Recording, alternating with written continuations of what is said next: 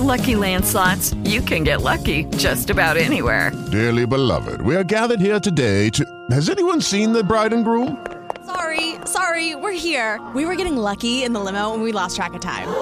No, Lucky Land Casino, with cash prizes that add up quicker than a guest registry. In that case, I pronounce you lucky. Play for free at LuckyLandSlots.com. Daily bonuses are waiting. No purchase necessary. Void where prohibited by law. 18 plus. Terms and conditions apply. See website for details. Hello, it is Ryan, and we could all use an extra bright spot in our day, couldn't we? Just to make up for things like sitting in traffic, doing the dishes, counting your steps, you know, all the mundane stuff. That is why I'm such a big fan of Chumba Casino. Chumba Casino has all your favorite social casino style games that you can play for free anytime, anywhere with daily bonuses. That should brighten your day a little. Actually, a lot. So sign up now at chumbacasino.com. That's chumbacasino.com. No purchase necessary. VGW Group. Void were prohibited by law. See terms and conditions. 18 plus. Bueno, vamos ahora sí con eh, la crónica, con el sello de Laura Palomino y Violeta Mejía. En 2021 los caleños se movilizaron en un paro sin precedentes en Colombia. Protestaban contra la reforma tributaria propuesta por el gobierno de Iván Duque y su ministro Alberto Carrasquilla. La Fiscalía de Francisco Barbosa anunció investigaciones por violaciones a derechos humanos, vandalismo y otros hechos delictivos.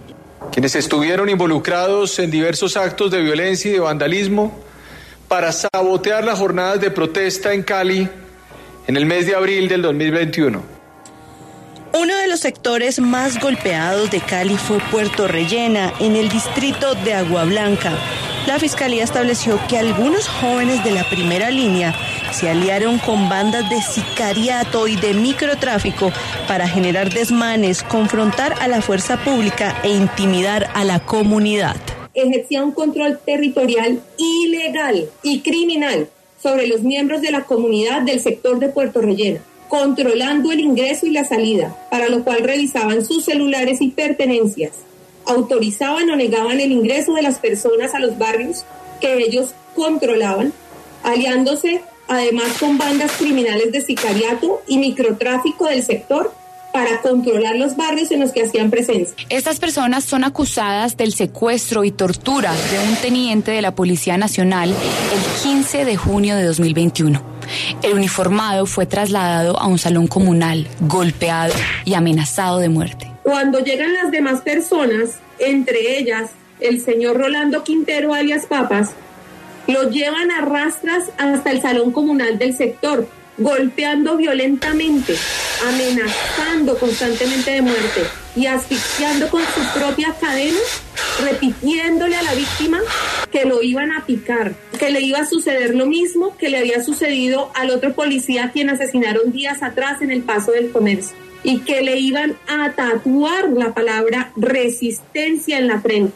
Lo interrogaron constantemente preguntándole si era policía del SMAT o que si era de inteligencia. La fiscalía encontró que estas personas habrían asesinado a un presunto integrante de la misma organización delictiva.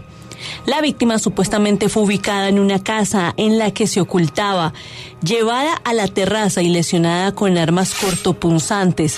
Finalmente le propinaron un disparo y lo quemaron. Lo encontraron escondido, lo sacaron debajo de la cama y comenzaron a golpearlo, a apuñalearlo lesionándolo con la cacha de las armas de fuego que llevaban. Arrastras y con constantes agresiones lo llevaron por las escaleras hasta la terraza de la vivienda ubicada en el tercer piso, donde lo sentaron y luego de amenazarlo constantemente con matarlo y propinarle puñaladas en diferentes partes del cuerpo, Alejandro Blandón Ordóñez le propinó un disparo con arma de fuego. Finalmente, John Alejandro Hernández, junto con otras personas, rociaron a la víctima con gasolina por todo el cuerpo y le prendieron fuego, observándolo mientras fallecía e impidiendo que lo, que lo auxiliaran. También fueron acusados del homicidio de un vigilante del sector de San Andresito de Oriente el 12 de junio de 2021. Se estableció que el hombre intentó evitar que algunos de los hoy procesados presuntamente saquearan un cajero automático y fue atacado con arma de fuego. Nueve integrantes de la primera línea fueron capturados y acusados del ataque y destrucción de una patrulla de la Policía Nacional, la vandalización de un CAI y la agresión a miembros de la policía.